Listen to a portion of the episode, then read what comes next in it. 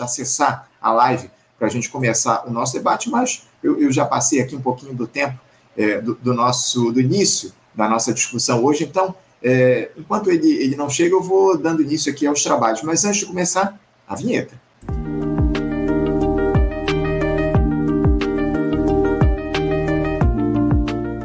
Vamos começar aqui um debate, um debate importantíssimo do dia de hoje, como eu já adiantei aqui no finalzinho da entrevista com o Irã Heider, vamos debater o sistema político vigente aqui no nosso país, enfim, essa discussão em torno das dificuldades que o governo vem tendo com o Congresso Nacional, em especial com a Câmara dos Deputados, suscitou essa discussão. Será que a gente ainda vive um sistema presidencialista de fato no nosso país?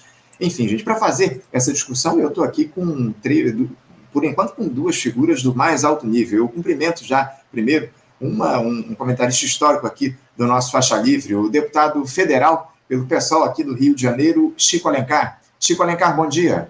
Bom dia, Anderson. Bom dia do Faixa Livre e todos que nos acompanham. Não sei quem é o nosso outro convidado, mas meu bom dia também. Pois é, Chico, eu agradeço muito a tua presença aqui no nosso programa mais uma vez, sempre aqui nos ajudando a entender um pouco do cenário da política no nosso país. E hoje, nesse debate importantíssimo que a gente vai fazer, fundamental a tua participação, te agradeço mais uma vez. E o, o nosso próximo entrevistado, Chico, já te, te, te indicando aqui, já está aqui do outro lado da tela com a gente, eu já apresento para vocês. É justamente o doutor em ciência política, professor de Direito Constitucional da Universidade Cândido Mendes, Alcan, membro do Instituto dos Advogados Brasileiros, o IAB, e também do Instituto Brasileiro de Advocacia Pública, Sérgio Santana.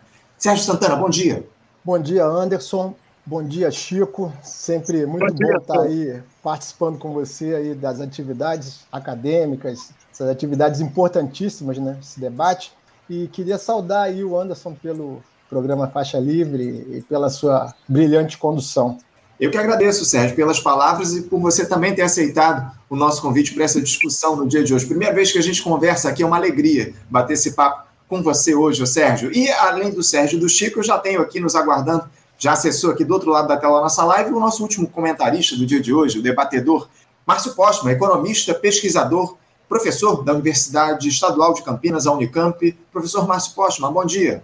Bom dia a, a todos que acompanham o teu programa, Anderson, a qual cumprimento pelo compromisso e a importância que tem tido. Também os companheiros desse diálogo, Chico Alencar, o Sérgio Santana, que certamente tem muito a dizer é, acerca das questões que estarão colocadas. Muito obrigado. Agradeço muito, Márcio. Não tenho dúvida que há muito a gente a, a, tratar aqui nesse debate importantíssimo no dia de hoje. Eu queria começar essa discussão hoje por você, Chico, porque uma, uma parte... Sim. Olha, o, o, eu estou me referindo ao Márcio porque ele avassalou, ele chegou ao contrário da condição emparedada minha e do Sérgio, ele chega com essa manhã florida, essa natureza bela, não sei se de Campinas, mas é uma covardia, Márcio. Você está num ambiente muito mais saudável. Se bobear, vai pegar uma goiaba e comer como café da manhã. É que vocês estão na capital, não é? Estão no, no centro do país, eu estou aqui no interior. Então tem sempre essas, esse privilégio. Uma maravilha, uma maravilha. Obrigado. Belíssimo cenário, belíssimo cenário. Muito bem colocado, Chico. Chico, eu queria começar essa, esse nosso debate por você, como eu citei aqui anteriormente, porque uma parte do Brasil aí, Chico, alimentou a esperança de que assim que o Jair Bolsonaro deixasse a cadeira de presidente da República, os nossos problemas magicamente estariam resolvidos. Só que não, né, Chico? Porque o bolsonarismo criou raízes na institucionalidade e hoje ele se vê representado com muita força no Congresso Nacional. A herança do ex-capitão aparece não só no conservadorismo extremo e nessa ação política beligerante de parte dos parlamentares, mas também, ô Chico, na sede por recursos para alimentarem os seus mandatos, mal acostumados lá pelo orçamento secreto oferecido pelo ex-presidente, caracterizado pela Transparência Internacional como o maior esquema de corrupção institucionalizada da história. E a figura central desse processo chama-se Arthur Lira, Chico, presidente da Câmara dos Deputados e apoiador declarado de Jair Bolsonaro. A partir dessa influência do legislativo, Chico, que levou à situação insólita e inédita dos parlamentares decidirem a estrutura organizacional do executivo a partir dessa chamada NP dos ministérios, muito se questionou aí sobre qual é o sistema político verdadeiramente vigente nos dias de hoje, destacando que o presidencialismo de coalizão estaria superado. Chico, você que está aí no seu quinto mandato como deputado federal, já viveu aí dentro da Câmara alguns dos períodos mais turbulentos da história nacional. Como é que você classifica hoje esse modelo político que vigora no país, onde o legislativo praticamente comanda a, a, as ações? O presidencialismo está falido, Chico? Não. O presidencialismo republicano, aliás, confirmado pela população num plebiscito no início dos anos 90, se bem me lembro, ele pressupõe, evidentemente, um legislativo ativo, participante, mas o centro da decisão é o poder executivo. Nós temos uma cultura presidencialista que se mistura também com uma certa autocracia, na medida em que no Brasil, isso não é de agora, a política tem sido muito personalidade, personalizada. A ideia de partido, que é fundamental como coletivo doutrinário, com projeto, programa, visão de mundo, de país, está muito apequenada, muito derretida. São as personalidades que avultam. É, a Constituição de 88 ela afirma uma república federativa com participação popular, está lá escrito, né? É, quem exerce o poder efetivamente, soberano é o povo, que delega para os seus representantes ou exerce diretamente. Isso é muito pouco, muito raro no Brasil. Aí o exercício direto, a participação popular ativa. Nós temos uma chamada sociedade civil ainda pouco organizada, temos um pensamento conservador é, muito forte no país, não só no âmbito dos costumes, das relações políticas, um egoísmo que é próprio do sistema capitalista, que afeta os indivíduos e as relações sociais, cada um cuida de si. Aliás, em 1625, 27, 1627, Frei Vicente do Salvador, num livro chamado História do Brasil, dizia que sobre o Brasil a partir lá da sua província. Nenhum homem nesta terra é repúblico, pois não trata do bem comum e sim só do seu bem particular. Então nós temos patrimonialismo, patriarcalismo, a corrupção estrutural, que é a apropriação do que é público por interesses privados. O Brasil tem um Estado privatizado desde o seu início, é, nós, nós temos mais estadania do que cidadania, então há problemas estruturais e históricos. Mais imediatamente, tem se falado muito disso que você se referiu, o presidencialismo de coalizão, que em geral é de colisão com forças políticas representadas no legislativo. Em alguns países do mundo, tem um método que me parece bem interessante. Exigiria uma reforma política que esse Congresso atual jamais fará. Você separar a eleição do executivo, prefeito, governador, presidente, das do legislativo. Separar no tempo mesmo. Primeiro faz a dos executivos, depois faz a do legislativo, para o povo ter um, uma compreensão melhor e poder exprimir melhor a sua vontade. Aquele programa que eu votei, não pessoa, embora seja muito personalizado, como já disse, aquele programa que eu votei para ser a prefeitura, o governo estadual ou a presidência da República, vai, merece ter um apoio parlamentar significativo, aí eu tendo a informação de quem foi o vitorioso para os executivos, terei mais condições de fazer essa escolha. Se quero uma oposição a ele ou se quero dar mais respaldo a ele. Melhoraria muito né? e evitaria talvez essa situação um tanto paradoxal, mas veio das urnas, a gente não questiona as urnas eletrônicas, é, de agora. Lula, com um programa, uma pauta de viés progressista e democrático, com todas as mediações que ele precisou fazer, com um Congresso predominantemente conservador. E mais, a chamada centro-direita, como acontece quase sempre, hegemonizada pela extrema-direita. Eu não conhecia, nos meus mandatos anteriores, uma extrema direita, tal como ela se configura agora, lá na Câmara dos Deputados.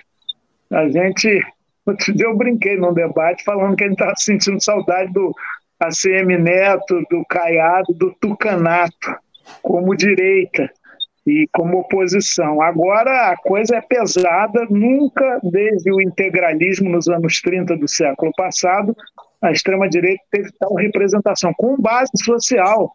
E eles reiteram o lema fascista, Deus, Pátria e Família. E isso se manifesta em tudo. Vou dar um exemplinho e encerrar, que eu estou falando demais.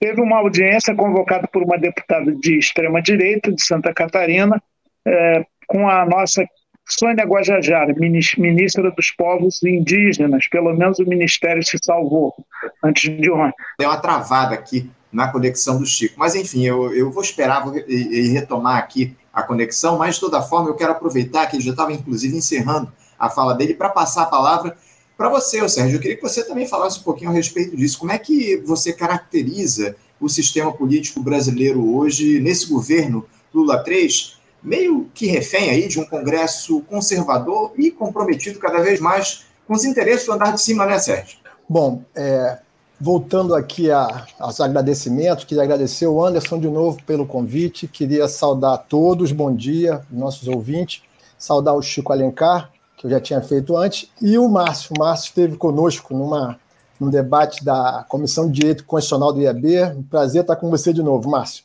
É, Bom, deixa eu fazer alguns comentários pegando aí o gancho do Chico. É, esse é um tema que nós precisamos realmente debater com profundidade, né? porque sempre fica aquela informação desencontrada relacionada né, ao funcionamento dos poderes da República. É, eu me lembro que em 1988, no debate da Constituinte, havia uma preocupação muito grande, inclusive anterior à Constituinte, com aquela chamada Comissão de Notáveis, no sentido de resgatar é, o protagonismo do poder legislativo. Então, nós tivemos uma discussão dentro da Constituinte em que já se colocava o polo, né, vocês vão lembrar, porque acompanharam também naquela época, da chamada do, do chamado grupo progressista né, contra o Centrão. E o Centrão com uma série de restrições em relação aos direitos fundamentais, em relação à ampliação de determinados temas que eram muito caros e importantes naquele momento histórico. Então, nós conseguimos é, consolidar a chamada Constituição Cidadã e com essa preocupação, inclusive institucional, no campo institucional, de que a, depois de uma Constituição autoritária, né, de 67, com o emendão número 1 de 69, que tinha um viés extremamente totalitário, autoritário, em que pre preservava algumas questões relacionadas à ditadura militar de 64 a 85, o resgate do Estado democrático. Então, a ampliação do poder legislativo ela veio como consequência. E foi interessante quando o Sérgio Abranches ele cunhou esse tema, né, é, do presidencialismo de coalizão, porque pareceu visionário, né? Porque dentro de um estudo, né, das competências do executivo, que tradicionalmente eram grandes, para um novo cenário com uma ampliação da competência do legislativo, que isso poderia realmente gerar algum tipo de atrito, né, ou como se fala na ciência política, a necessidade dos arranjos. E tem vários cientistas políticos, né, a Brúcio, a Angelina, a Celina Araújo, e vários outros que fazem estudos quantitativos dessa dificuldade de diálogo. Ou seja, a cada, a cada votação, a cada situação de temas importantes, é, você tem a chamada base né, variável. Tem temas que realmente são muito mais difíceis de você conseguir uma fidelização daquela base do que em relação a outros temas.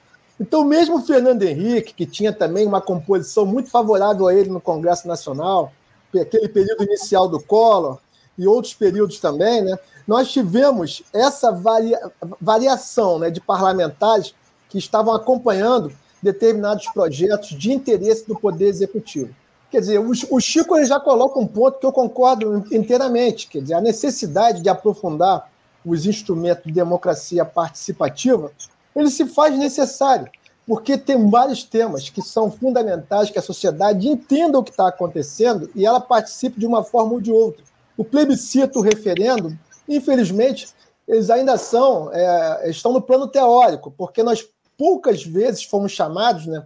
Até aqui em Niterói foi interessante porque tivemos um debate há pouco tempo atrás da população decidir se a guarda municipal ia andar armada ou não. E a população decidiu que ela não ia andar armada. Né? Então foi interessante porque mobilizou o debate, né? da papel da guarda municipal, etc, etc.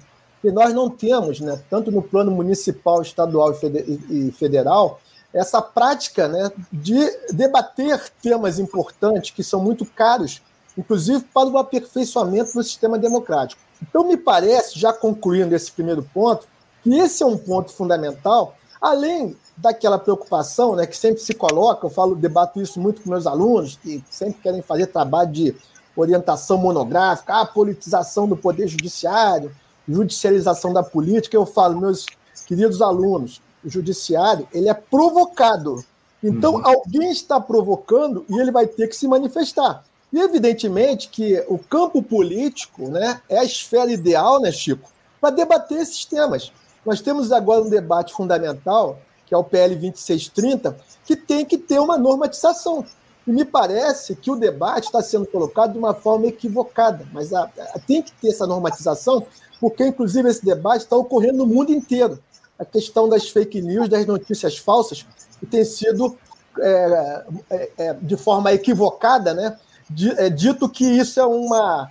É, vai tolir a liberdade de informação, é, a liberdade de pensamento. Isso é uma questão totalmente equivocada. Então, o Congresso é tão difícil, porque houve uma ampliação da competência do Legislativo e o presidente da República, mesmo que sufragado pelo voto direto, ele tem que ter uma condição política de conseguir discutir cada tema fundamental. Eu concluo dizendo o seguinte, que essa questão do presidencialismo de coalizão, ela é uma questão muito complexa, porque ela vai envolver uma situação que também é difícil. O Chico vai lembrar, o Márcio também, que o Eduardo Cunha, né, aquela triste figura, né, responsável principal pelo golpe né, de 2016, pelo processo de impeachment lamentável da ex-presidenta Dilma Rousseff, ele teve uma chance de sair pela porta da frente do Congresso Nacional, né? Se ele tivesse tocado um, uma questão importante, que inclusive a OAB debateu muito, Conselho Federal, né? Que era a proposta da reforma política. Tinham sete propostas de emenda à Constituição, dois projetos de lei sobre temas importantes que iriam aperfeiçoar o sistema político. Então, me parece que esse ponto tem que ser retomado e também a questão relacionada a esse número elevado de partidos políticos. Eu acho que esses são pontos importantes que a gente precisa debater em algum momento de novo. Obrigado. Eu que agradeço, Sérgio, a tua primeira participação aqui no nosso programa. O Chico, a gente teve uma pequena trava, um pequeno travamento da tua conexão. Daqui a pouquinho eu te passo a palavra para você retomar o teu pensamento. Mas antes disso, eu queria ouvir primeiro o, o Márcio, né? A primeira participação do Márcio aqui no nosso programa, porque você recentemente, ó, Márcio, publicou um artigo aí intitulado como o parlamento achaca o Brasil, ressaltando que cada vez mais o legislativo confere poder a si mesmo e avança sobre os recursos públicos, operando em blocos de interesses para além dos partidos. Como é que você classifica esse novo modelo de organização, o, Márcio, se ele, de alguma forma, representa os interesses da sociedade que elegeu esses parlamentares? Você fica também à vontade aí para discorrer a respeito de alguns dos assuntos que já tenham sido tocados no programa de hoje, por favor. Perfeitamente. Eu, eu inicio endossando as considerações é, instigantes que me antecederam de parte do deputado Chico e do, do Sérgio, porque, é, de certa forma, elas refletem uma realidade é, que, a meu ju juízo, são inquestionáveis. Né? É, mas eu gostaria, de certa maneira, de acrescentar aspectos, até para poder ouvi-los, é, relacionados ao fato de que me parece é, a existência de mudanças estruturais né, que ocorreram no Brasil é, nesse período é, do final do século XX para o século XXI, que de certa maneira altera a natureza da República. Embora formalmente nós não tenhamos tido grandes modificações, é, tal como foi pensada a, a, a, continuidade da República no pacto que se fez ali da, do início da nova República, em 85, né, quando a, a transição para a democracia é feita dentro do colégio eleitoral, e me parece ficou praticamente impossibilitada qualquer reforma profunda no capitalismo brasileiro, que era inicialmente pensado por aquele grupo de progressistas que estavam dentro do PMDB naquela época e que lançaram um documento Esperança e Mudança, que apontava a necessidade de um conjunto eh, grande de reformas do Estado brasileiro, do sistema político, eh, a reforma agrária, enfim, um conjunto de reformas que apontava para a ideia de uma democracia diferente daquela que havia tido até 64, não é? E que eh, em nome, inclusive, do, da defesa das reformas de base, eh, foi levantado justamente o, o, o, golpe de Estado conduzido pela extrema-direita. É? Então, eh, me parece que eh, o que acontece no Brasil a partir de 1990, quando o Brasil se insere de forma passiva e subordinada na globalização, ele passa a, de certa forma, alterar a sua participação no mundo. Um país constituído até então por um sistema é, econômico complexo, diversificado e integrado regionalmente, para cada vez mais um país assentado na especialização produtiva, cuja conexão com o exterior cresce e torna cada vez maior, pelo menos para algumas regiões, com o exterior do que com o interior. Então, esse é um ponto que, de certa maneira, vai impactando, inclusive, na composição do parlamento. Né? Vamos lembrar que em 1989 foi a primeira vez que uh, o, o agronegócio, né, a base principal desse novo modelo primário exportador estabelecido no Brasil, tentou chegar à presidência da República e teve uma votação ínfima, né, com um caiado.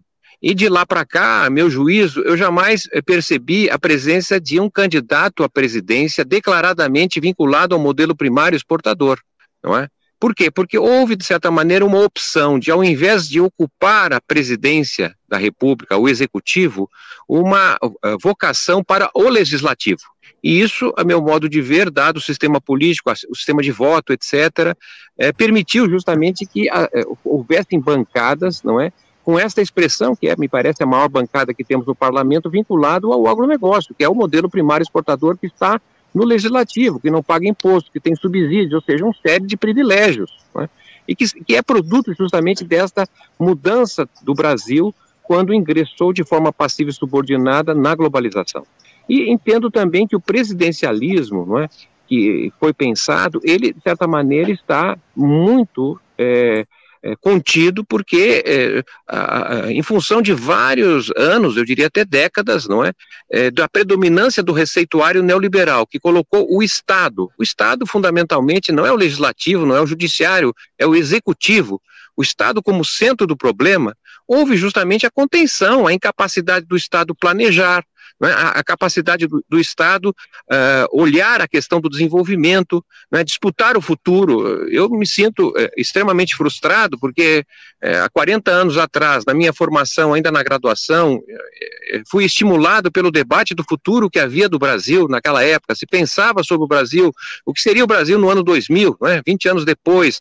Um debate frutífero nas universidades, nos centros de pesquisa, estudos, publicações produzidas à direita e à esquerda por bancos, pelo poder público, pelo Estado, ou seja, esse debate tão frutífero sobre o futuro praticamente desapareceu. Nós vivemos num momento de cancelamento do futuro e eu me parece que isso tá, está diretamente relacionado pela, pelo esvaziamento do Estado brasileiro que se transformou, a meu modo de ver, num gestor não é, da, do estoque de riqueza velha através da financiarização da riqueza, ou um gestor, não é, da catástrofe, que é basicamente o que nós estamos vendo pela, pelo crescimento e o aparecimento de, de massas, é, multidões sobrantes e sem destinos. Né? Então, nesse quadro, o legislativo se agigantou. Né? Mas não somente o legislativo, eu, eu até eh, sugeriria, sem ser da área, claro, com, apenas como curioso, que parece que o Brasil pratica uma espécie de parlamentarismo sem partidos, né? tendo em vista a apropriação do orçamento público que se fez a partir do golpe parlamentar de 2016. Né? Isso esvaziou a capacidade dos ministros. Os ministros mandam cada vez menos porque dependem das emendas constitucionais. E a gente sabe, nos estudos existentes, não é que a, a, a ação do legislador, né, ou seja, o parlamentar que deixou de ser representante dos interesses da população para ser cada vez mais um gestor de recursos públicos, vai formando uma espécie de sistema distrital de representação, porque é onde estão colocados os recursos derivados do, do, das emendas. Né? Mas eu queria apenas, para não abusar do tempo, ainda adicionar um outro aspecto que me parece importante diante do esvaziamento do presidencialismo, do poder executivo e o agigantamento do legislativo e seus impasses, não é? que me parece também é, haver uma espécie de poder. É, que, que, emerge do poder judiciário, né, uma espécie de, de poder é, intermediário que vai estabelecendo as conexões e as decisões entre quem pode e não pode ser presidente, entre quem pode ou não pode exercer mandatos. Então, nesse sentido, um, um, uma novidade, digamos, na República, que embora isso não, não seja perceptível do ponto de vista formal, mas talvez do ponto de vista da dinâmica da política no Brasil, isso seja perceptível. Obrigado, fico por aqui. Obrigado, Márcio. Eu que agradeço a tua primeira participação. Eu, eu queria trazer aqui uma, uma, uma pimenta aqui para o nosso debate, aproveitando uma fala do Márcio a respeito dessa escolha, digamos assim, da turma do agronegócio no nosso país, de que eles teriam escolhido, entre aspas, a, as disputas parlamentares é, por conta, depois desse fracasso que ele citou aí, do, do Caiado é, na eleição presidencial. Eu, eu tenho observado, o, o Márcio, e isso foi alvo até na nossa entrevista agora há pouco com o Irã Heider, de que as eleições para o Executivo Federal, depois, pelo menos, da, da redemocratização, elas têm se tornado cada vez mais personalistas em torno de uma figura ou de um, de um partido especificamente, e muito em torno do próprio Partido dos Trabalhadores e do nome do Lula. Em alguns momentos, é, votou-se no, no, numa outra figura para evitar o PT, e em determinados momentos votou-se no Lula ou no, no, escolhido pelo presidente da República por conta justamente da importância que o Lula tem enquanto figura política, figura popular aqui no nosso país, como liderança popular. Chico, eu vi que você fez um monte de anotações aí, eu quero te deixar à vontade para fazer as suas observações, mas eu queria aproveitar para trazer uma outra questão, Chico, é, em torno também de algo que o Márcio tocou na resposta dele. Você acha que os partidos estariam aí se tornando organizações meramente burocráticas para acolher os interesses cada vez mais setorizados desses grupos de influência, Chico? Ontem o Zé Genuíno foi deputado federal, presidiu o Partido dos Trabalhadores, disse aqui para a gente que o governo deveria negociar individualmente com os parlamentares, deixando as legendas de lado. Você acha que é por aí mesmo, Chico? Caminhamos aí para uma situação onde a pulverização desses interesses vai tornar as instituições partidárias desnecessárias, digamos assim, talvez em um quadro de bipartidarismo, como já acontece em alguns países? É, Anderson, eu não concordo exatamente com essa sugestão, essa orientação do grande, querido Zé Genuíno, não. Acho que a gente tem que forçar a ideia de partido não aceitar como fato consumado o seu derretimento, por mais que isso seja um dado da realidade. Mas eu anotei aqui aprendo muito nesses debates, mais do que em uma semana de Câmara dos Deputados. Agradeço ao Sérgio e ao Márcio, inclusive, essas aulas que eu estou recebendo aqui, mas eu, só como hipótese, entendo que a hegemonia burguesa, porque não esqueçamos a luta de classes, né? A hegemonia burguesa no Brasil, embora tenha esse vigor do agrobusiness, do agronegócio, das commodities. Aliás, fala-se do PIB um pouco maior do que o projetado para, esse ano e com a contribuição expressiva do agronegócio. É, mas ela não, essa hegemonia burguesa ela está imbricada. O agro não é dissociado dos setores urbanos, industriais. A agroexportação ela está dentro de uma rede que é a da hegemonia burguesa no Brasil, inegável, dos interesses da burguesia comercial, atacadista, da burguesia industrial, da burguesia da, da construção civil. E uh, são esses os grandes vetores de poder no Brasil. O Lula, que é um grande articulador político e um conciliador nato, não por acaso, ele já fez isso nos seus governos anteriores, ele procurava dar uma no cravo e uma da ferradura, atender interesses da burguesia, que são muito fortes e que, se rejeitados, sem ser numa conjuntura revolucionária, eles golpeiam mesmo, e também não deixar de colocar de, dentro do poder expressões dos movimentos populares de transformação. Agora mesmo, tem o Ministério da Agricultura e o Ministério da Agricultura Familiar e do Desenvolvimento Agrário, que, aliás, a extrema-direita tentou decepar antes de ontem à noite, fez uma, um destaque lá para acabar com o MDA do nosso Paulinho Teixeira. Então, o Lula tenta conciliar essas forças todas para tocando e tocando o barquinho do seu governo, do nosso governo. É uma forma de tentar sobreviver nessa conjuntura extremamente desfavorável. Quero também concordar com o Márcio, os mandatos parlamentares viraram unidades orçamentárias. Eu não estou acostumado com isso, estou impressionado. Volta e meia vem, inclusive, movimentos populares querendo conversar, batendo lá no nosso gabinete, e eu já sei, emenda. Grana, porque cada parlamentar tem 32 milhões. O orçamento secreto, inclusive, o ex-deputado é, Bira do Pindaré, lá do Maranhão, falou: eu perdi para o orçamento secreto. No Maranhão foi avassalador, porque é isso. É a política da clientela levada à sua expressão extrema e efetivada com as emendas compulsórias. Tem que pagar. Agora foi isso. Ó, oh, Lula, se não pagar as emendas, a gente não vota o seu ministério. Então, foi um derrame jamais visto na história de pagamento de emendas orçamentárias. 1 bilhão e 700 milhões num dia só. Isso é degradante, isso é que o velho Antônio Gramsci chamava de intestino grosso da pequena política.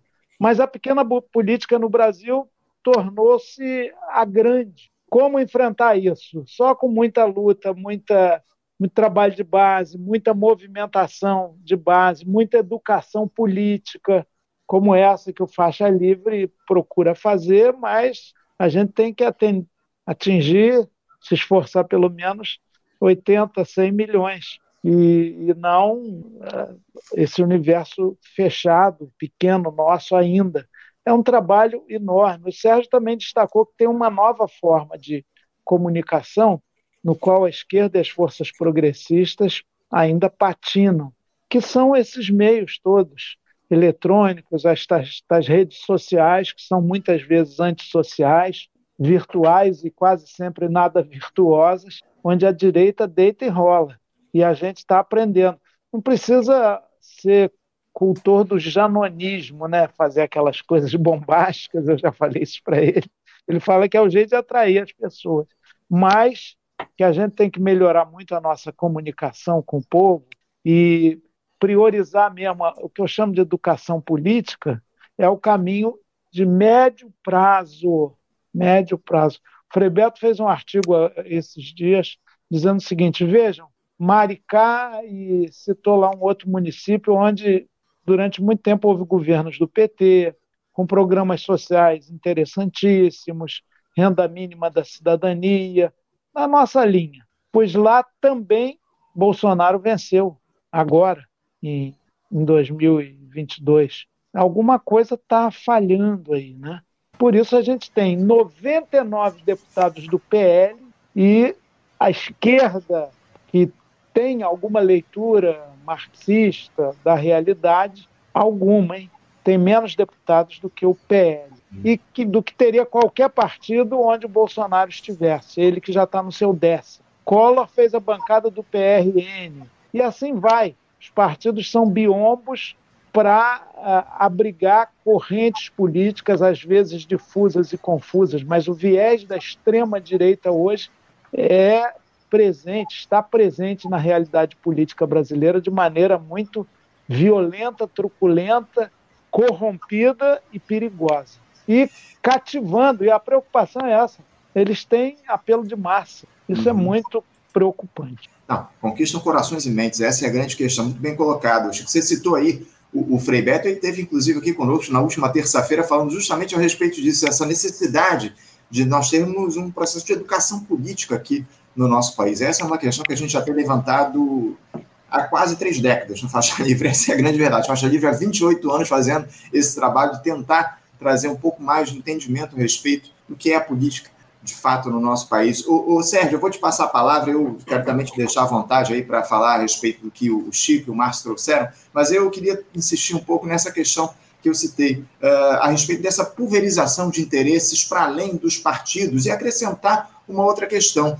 É possível dizer, dizer que esse processo de empoderamento exagerado, digamos assim, do Congresso tem como ponto de partida o impeachment da presidenta Dilma Rousseff que tinha lá as suas dificuldades na articulação com os parlamentares, o que acabou sendo colocado como uma verdadeira motivação para o afastamento dela do cargo máximo da República. Como é que você vê isso? É, a gente pode considerar que essa, esse avanço do legislativo, do executivo, tem como ponto de partida, digamos assim, o impeachment da Dilma? Bom, é, deixa eu fazer alguns comentários em relação ao que foi colocado pelo Chico e pelo Márcio, que eu concordo. E queria acrescentar o seguinte, né? É, lá na Comissão de Direito Constitucional do IAB, né, o nosso presidente é o Miro Teixeira, que foi candidato e recordista de mandatos federais, e a gente tem a convivência com o senador Bernardo Cabral, né, que foi o relator da Constituinte, e com os ex-deputados constituintes Aldo Arantes e Vivaldo Barbosa. E é muito interessante você conversar sobre bastidores da Constituinte, né? o que, que aconteceu, até porque você tem um resgate, um resgate histórico, né? Mas estava lembrando aí desse processo da, da transição política, né? Então, muitos bastidores interessantes que acabam ficando, né? É, muito pouco conhecidos, né? Da realidade da grande maioria da população. E naquele contexto, nós tivemos aí também aquela mudança né, anterior da ditadura, que tinha o bipartidarismo, né, o MDB contra a Arena, e depois nós tivemos aí a lei orgânica dos partidos políticos e a criação dos cinco primeiros, né, que foram o PDS, né, o desdobramento da Arena, o MDB, né, como desdobramento do PMDB, né, depois voltou a ser é, o, o, o, PMDB, que foi desdobramento do MDB, que agora voltou a ser MDB de novo. O PTB, que foi tirado do Brizola, Brizola que quando voltou do exílio queria o PTB, a sigla do PTB, e aí foi dada para a Ivete Vargas, né? Naquela, naquele casuísmo, naquele momento histórico. Aí o Brizola aí fundou, fundou o PDT, fundou o PDT como alternativa. E é, esse desdobramento, né, esse, e o PT, e o PT, né, fruto das greves do ABCD, né, aquela mobilização dos trabalhadores. E depois tem todo um desdobramento, né, cria-se o PSDB, do PMDB, aqueles movimentos todos, né até chegarmos a esse número enorme de partidos políticos, né? mais de 30. Me parece que esse é um ponto importante né? de uma reflexão sobre essa questão que está no centro do debate. Né? Essa quantidade de partidos políticos, muitos partidos políticos personalistas, partido do A, partido do B. Quando se fala no PSD, se fala primeiro partido do Kassab. Então você tem algumas vinculações né, de lideranças que acabam tendo um protagonismo, né, inclusive dentro dessa situação é, de relacionamento executivo-legislativo. Né? Então, o partido vai ter tantos ministérios, aí o partido fala: não, essa aqui é uma indicação pessoal do presidente, isso não representa o partido. Então, você começa a ter uma série de situações também que são até é, consequências desse desdobramento, que acaba fugindo um, um pouco do plano institucional para o plano, plano pessoal ou plano mesmo de interesse difusos, né? como o Chico falou, né? difusos e confusos. Mas eu acho que essa questão relacionada à, à, atual conjuntura, ao atual momento político, ela tem uma variável muito, muito forte, né? muito intensa, porque aquela velha linha né, da discussão política, né, o famoso PT versus PSDB, né, ou aquela discussão que envolvia né, a visão de mundo né, é, mais intervencionista por parte do Estado, mais liberal, ou aquela divisão, por exemplo, que consolidava né, o bloco socialista, o bloco capitalista. Você tem uma mudança muito profunda, né, que inclusive ela tem característica, característica endógena né, e exógena também. Então você tem os fatores né, que vão desde a queda do Muro de Berlim em 89, a extinção da, da União Soviética, né, através da perestroika e da glasnost, e toda uma conjuntura que no início do século XXI, né, inclusive com a eleição do Lula, né, já tinha o Chaves, né, a eleição do, do Kirchner e outros movimentos políticos, inclusive aqui na nossa vizinhança, né, nos países da América Latina, que se tem uma mudança de concepção, né, a visão do Sul global, política Sul-Sul, a questão dos processos de integração, né, o Mercosul começa a ficar, digamos, mais amplo do que uma mera troca de, de linha branca, você tem criação da Unasul, da CELAC, então, uma visão mais clara do multilateralismo que vai mudar várias questões importantes, como a ampliação do G7 mais a Rússia, que era anteriormente G7 mais Rússia, para o G20, a questão dos BRICS, e uma mudança conjuntural né, que demonstra né, um certo protagonismo do Brasil. E claro que isso coloca o Brasil no centro do debate, inclusive internacional. essa ampliação hoje do debate, incluindo um fator que sempre teve, mas era, digamos, menos relevante, que é a questão da ascensão da extrema-direita, ela entra dentro desse contexto. E foi falado aí de forma muito clara. O domínio das redes, né? essa questão relacionada às big tech, esse controle que vem de fora, né? com esses provedores que são internacionais, Quer dizer, tem toda uma situação que é o debate que está acontecendo não só no Brasil, como no mundo inteiro, que é a necessidade de você ter algum tipo de regulação, porque a veiculação de notícias falsas, a veiculação da mentira, né? E principalmente, né, Chico, a propaganda do ódio, ela tem imperado. Então, nós que temos uma visão muito clara né, da sociedade, né? Por exemplo, eu estou nas ruas desde o século passado, eu falo para meus alunos, eles riem. Então, desde os anos 80, é desde, o, desde, o, desde o governo Figueiredo que a gente está nas ruas, né? brigando por alguma coisa, redemocratização, redemocratização do país, saúde, educação, meio ambiente, mas em vários movimentos estamos nas ruas. E a gente vê né, uma mudança conjuntural, inclusive que envolve essa juventude, Anderson, que é uma juventude que cresceu na democracia. Isso é um grande paradoxo uma grande a juventude que cresceu na democracia e que muitas vezes até ela defende determinados pontos de vista que muitas vezes nem ela tem uma leitura profunda, ela tem aquela imagem inicial de uma rede social que ela de certa forma ela se identifica. Então eu vejo esse como um elemento muito complexo hoje, né? Que é ao uhum. mesmo tempo nessa né, visão do protagonismo do Brasil, mas que a própria população não consegue entender. Ah, por que, que o Lula foi se meter lá na guerra da Ucrânia? Caramba, se você tem uma visão clara da importância da paz, que é um princípio constitucional do Estado brasileiro, a solução pacífica dos conflitos, isso aí é o mínimo que um chefe de Estado pode fazer, é tentar lutar, tentar defender determinadas posições para que se busque uma solução pacífica dos conflitos. Vocês vão lembrar quando teve, o Márcio vai lembrar bem disso, né? Quando o Brasil, né, outros países também aqui da, da vizinhança, firmaram o Grupo dos Amigos da Venezuela. Por quê? Porque a Venezuela e a Colômbia, né, a Colômbia a extrema-direita do Uribe, elas viviam num conflito permanente. Então foi criado o Grupo de Amigos da Venezuela para tentar criar ali um ambiente de diálogo. Então isso é que deve ser buscado. A paz, a solução pacífica dos conflitos, você ter é, sempre esse ambiente harmônico. Então, infelizmente, isso, de certa forma, tem uma influência hoje na política brasileira, e eu acho que a gente tem que ter não só a continuidade né, desse processo de politização da população, mas ter uma concepção de entender o que está acontecendo e ver como é que a gente tem condições de reverter. Isso, inclusive, Anderson, tem repercussão no Congresso, porque hoje nós temos uma extrema-direita no Congresso organizada de uma forma como a gente não teve anteriormente. Uhum. É, falta um pouco de entendimento para o grosso da população do que é a história do nosso país, acima de tudo, né, Sérgio? Como você muito bem coloca aqui na tua fala. É muito importante, não só do Brasil, mas da humanidade. É muito, bem, muito, bem, muito importante a gente trazer essa questão para a discussão. Márcio, eu vou te passar a palavra também para você falar a respeito disso que foi trazido aí pelo Sérgio e pelo Chico, mas é, ainda trazendo essa questão. É, qual é o papel do golpe da, na presidente Dilma nesse novo modelo institucional que se estabeleceu no país? Omar, você acha que o, o golpismo ele alimentou o fisiologismo ou vice-versa?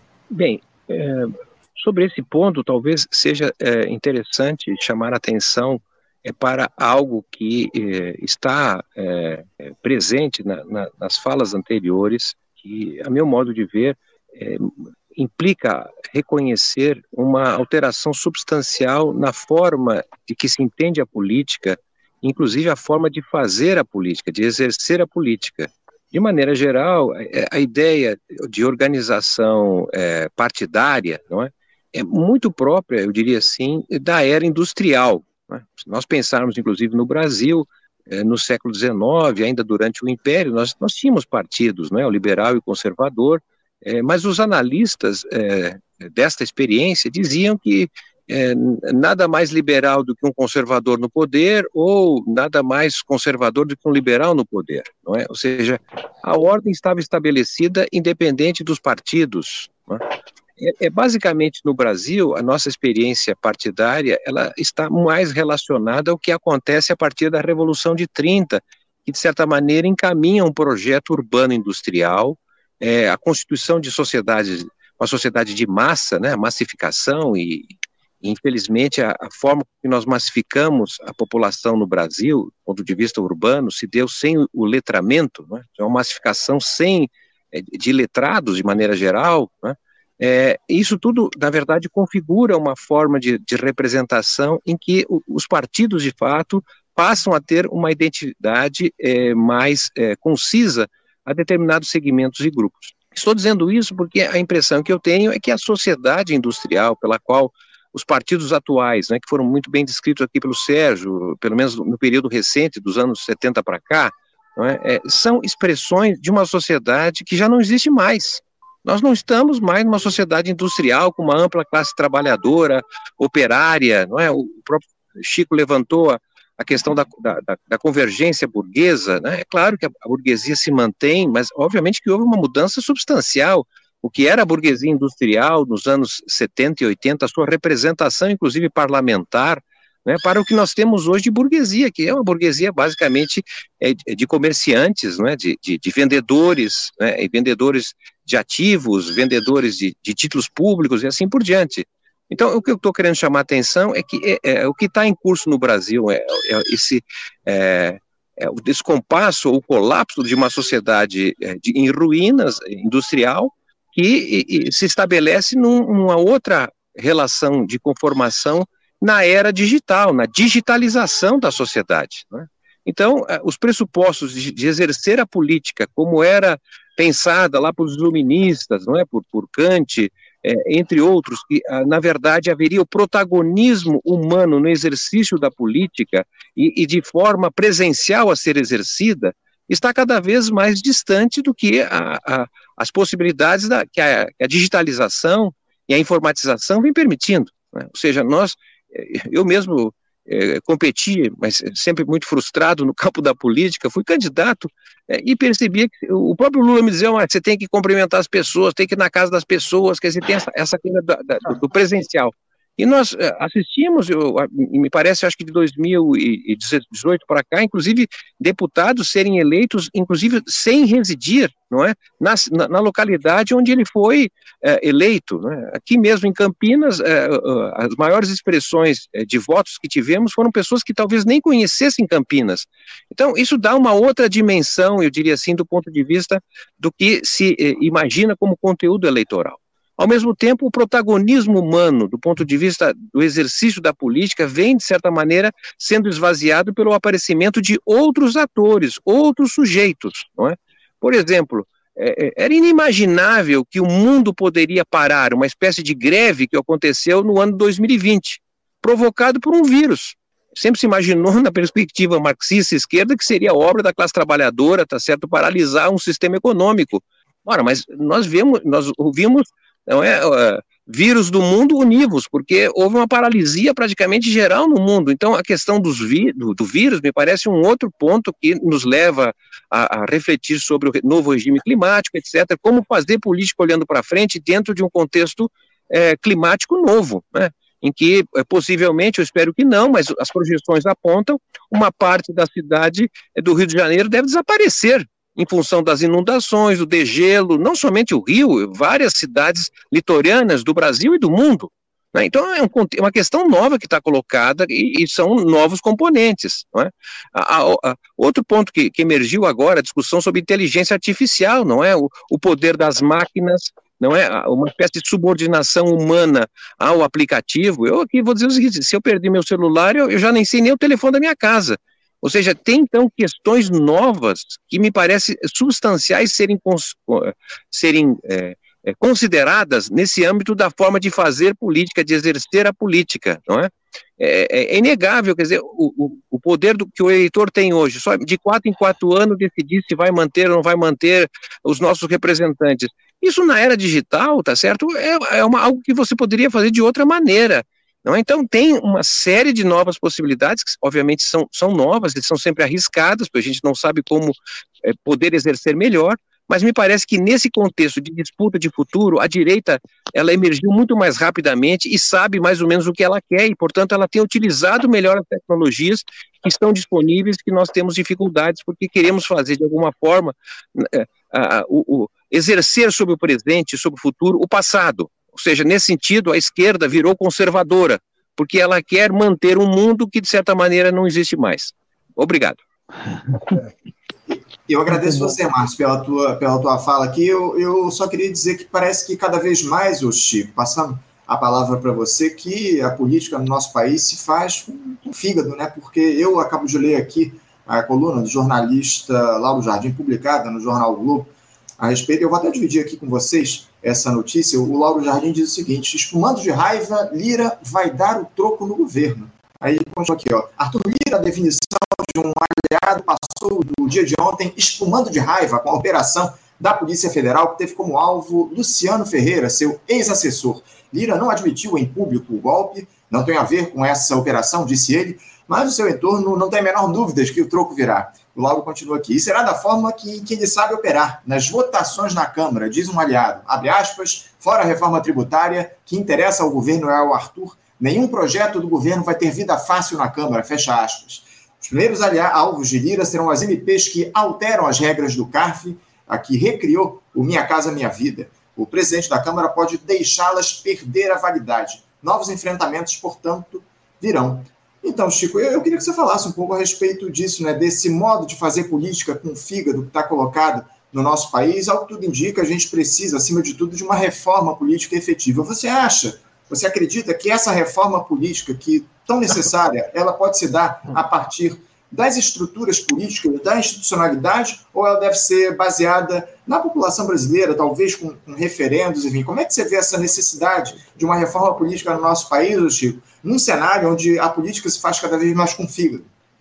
Anderson, Márcio, Sérgio, eh, nós todos sabemos que um sistema onde há beneficiários não se modifica por vontade própria. Então, o sistema político estabelecido, que produz figuras como Arthur Lira, ele é a expressão de um sistema político fisiológico, clientelista, fundado inclusive nessa vingança, pressões e contrapressões, partidos inteiramente artificiais, é, ele não vai se modificar. E, por outro lado, a consciência da população, a mobilização de forças sociais de mudança é muito pequena. Nós não estamos numa conjuntura de rebeldia. Tem sim a antipolítica, tem o descrédito, tem o todos são iguais, tem o não quero nem saber. O que ajuda o establishment, ajuda essa, a manutenção desse status quo. Os partidos são propaganda enganosa, com raras exceções. Tem partido progressista que é ultraconservador, tem partido liberal que é autoritário, tem partido trabalhista que é para patronal. Vejam a lista aí dos 36 partidos legalizados no Brasil, mais outro tanto pedindo legalização. É, eles são todos, na sua maioria, pelo menos, muito artificiais. E alguns dos que estão em funcionamento com representação no Congresso, eles são a negação da sua própria nomenclatura. É impressionante. É um mundo de artifício. As pessoas mudam de partido como se troca de camisa. Bolsonaro, por sinal, já está no décimo partido da sua longa história na política institucional, sempre regressista e conservador e que conseguiu vender a imagem de contra o sistema, ele que é o esgoto do próprio sistema. Então está tudo muito difícil. É claro que há outras formas de representação e de expressão de setores sociais que não os partidos.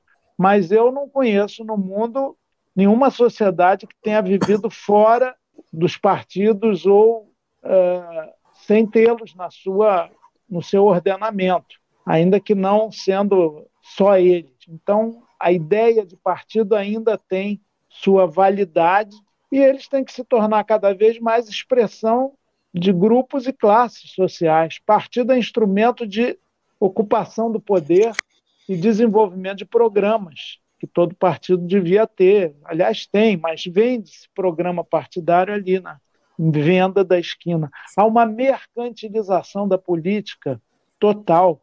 Né? E eu vejo lá na Câmara, é deplorável, são personalidades, não são os partidos. Ou só são partidos quando há interesses mais definidos em jogo. O que tem para além de partidos e mais forte que partidos é isso mesmo: bancada do boi, da bala, do banco nessa etapa do capitalismo financiarizado, da Bíblia na sua leitura mais tradicional, ortodoxa e reacionária, de submissão do ser humano aos poderes dominantes, porque tudo é a vontade de Deus. É, a bancada das empreiteiras, das mineradoras, e, e por aí vai. Você pode elencar umas sete ou oito grandes corporações que têm expressão política forte, majoritária no Congresso Nacional, na Câmara e no Senado. Agora, isso tudo precisa mudar, né? Para a gente ter demo... a nossa democracia também é fragilíssima e parcial, limitada. É... E, olha, Raimundo Faoro já falava isso na sua obra magistral mais conhecida, Os Donos do Poder. Quem são os donos do poder no Brasil? A rigor, com todas as mudanças da sociedade, seu crescimento, são aqueles de 1500, que se adonaram das terras indígenas e que impuseram um modelo de civilização dos homens bons, como se dizia antigamente, é, onde as grandes massas estavam excluídas, porque só entraram na sociedade brasileira como escravizadas, como secundarizadas, como objeto de preconceito, de toda sorte de discriminação. Aqueles que Darcy Ribeiro dizia, afundados na ninguémdade. Então é um processo demorado, educacional, cultural, histórico, de luta de classes sociais, de democratizar a nossa democracia, republicanizar a república.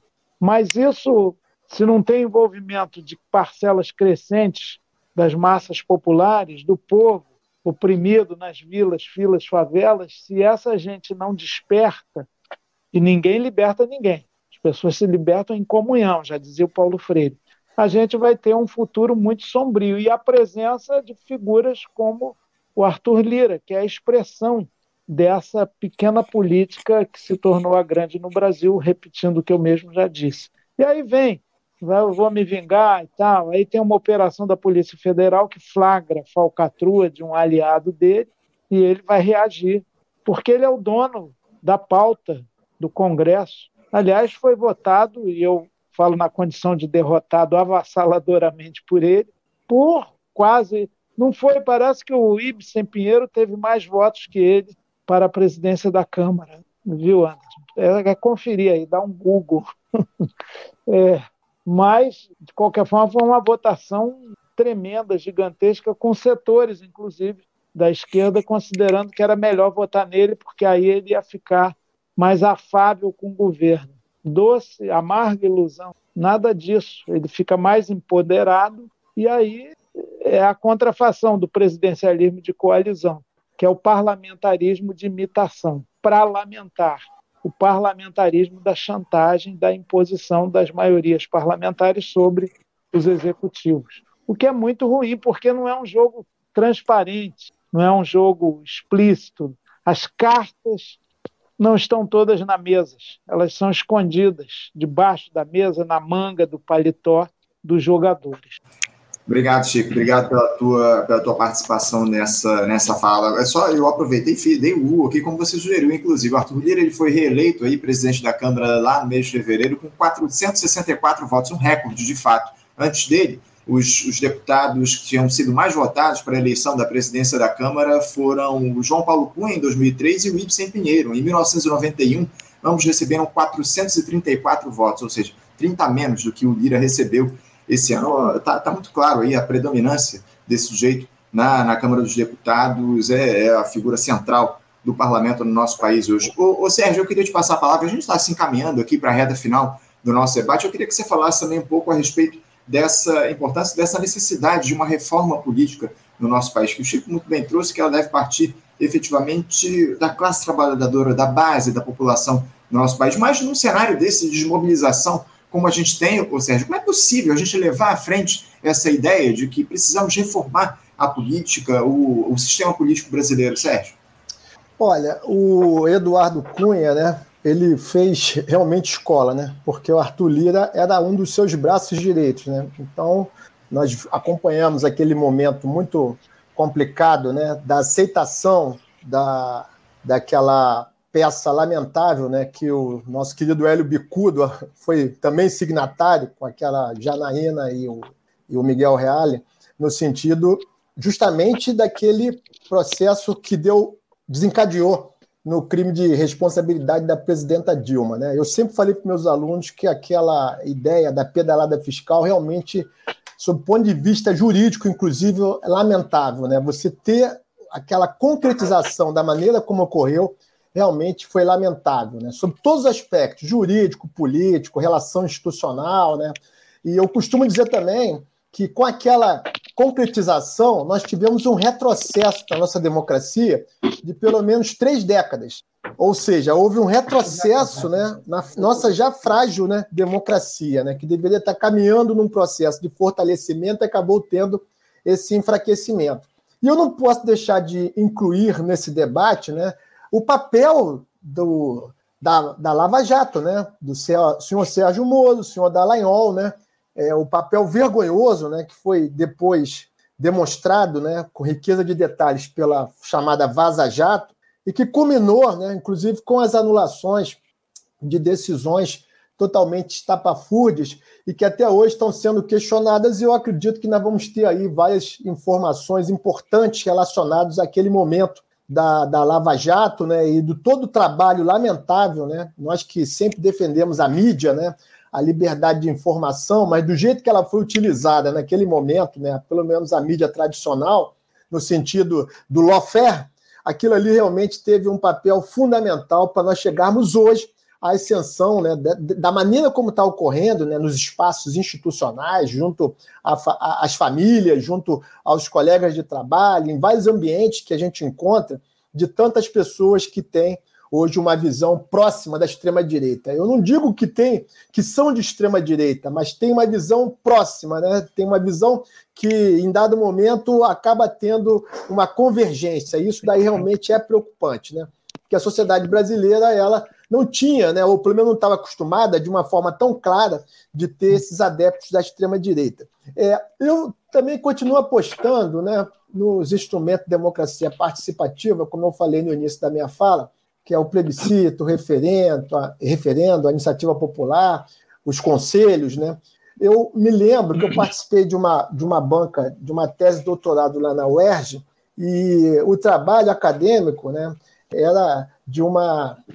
É, sobre é, o orçamento participativo, orçamento participativo no estado do Rio de Janeiro. Então, a candidata, né, que depois ela foi aprovada, né, ela colocou várias experiências de orçamento participativo no estado do Rio de Janeiro.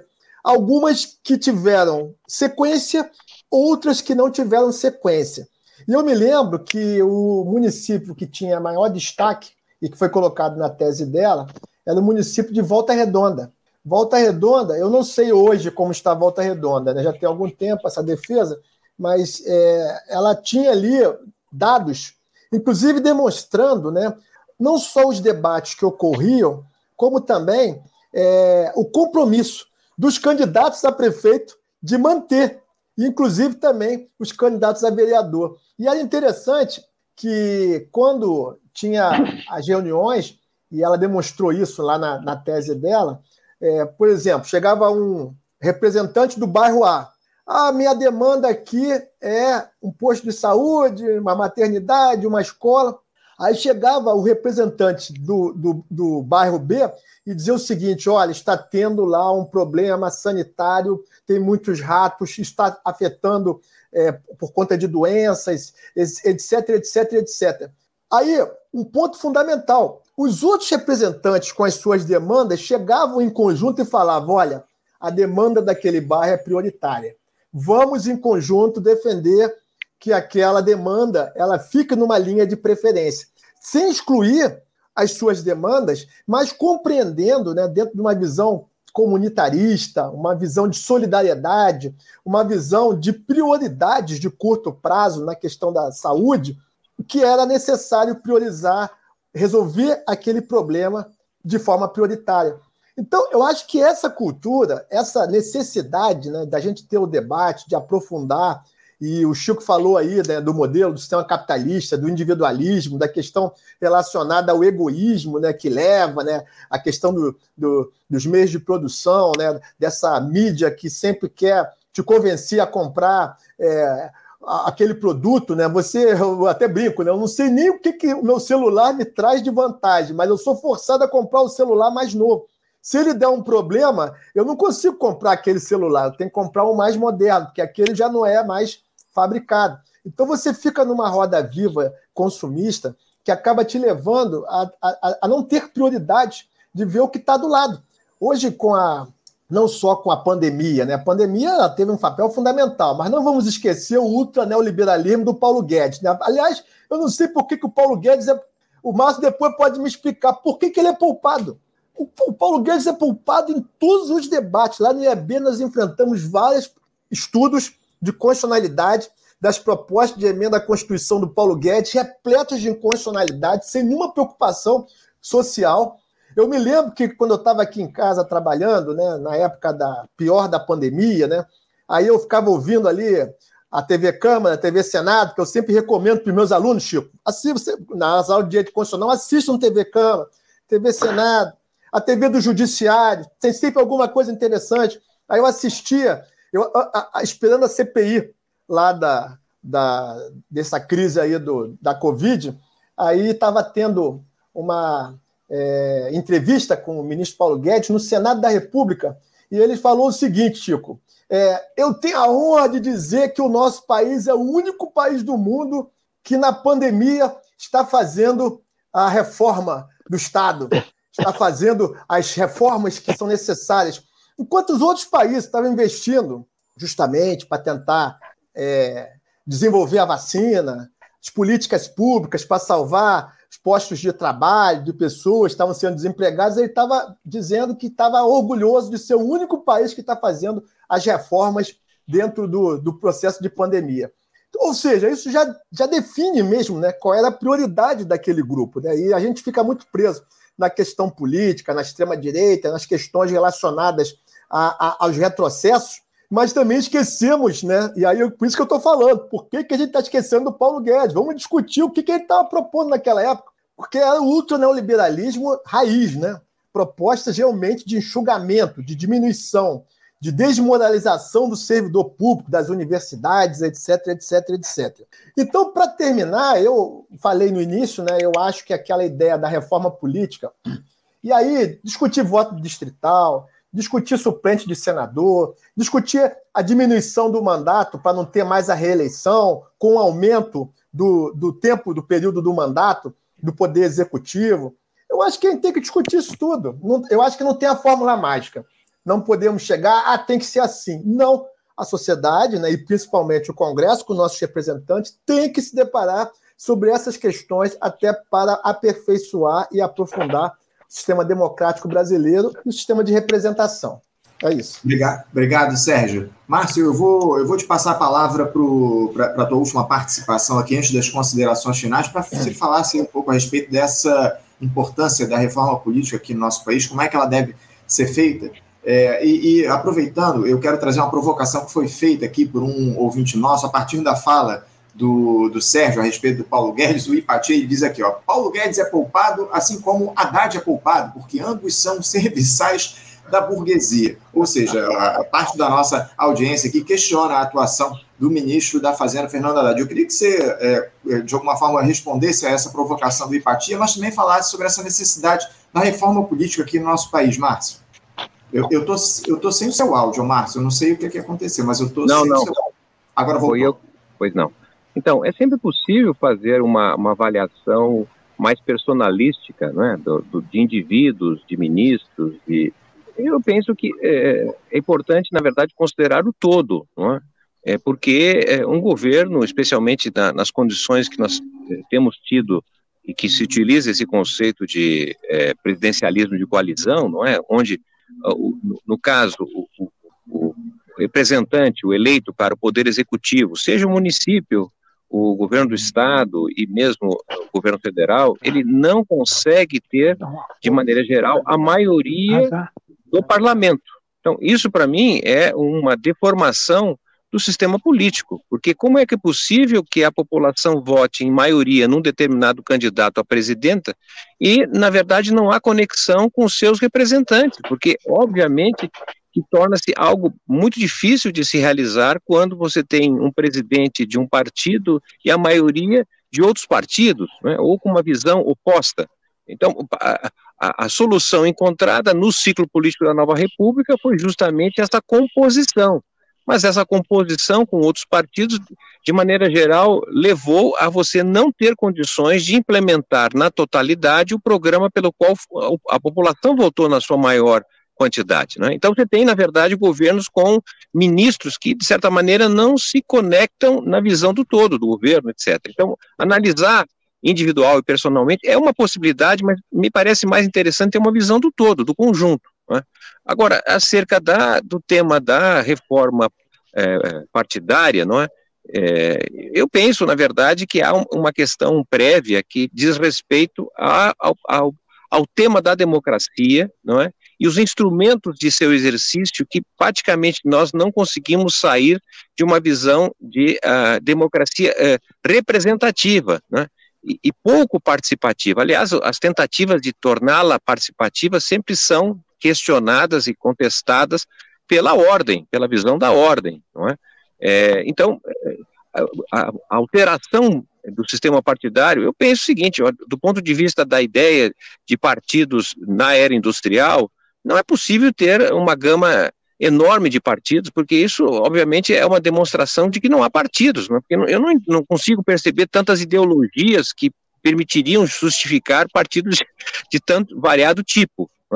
É, agora, ao mesmo tempo, o que se percebe também é justamente que os partidos, de maneira geral, eu sei que tem exceções, nós estamos aqui falando do sistema, né? na verdade, são partidos não da sociedade, são partidos para as eleições. Né? Então, são partidos muito vinculados a uma máquina eleitoral.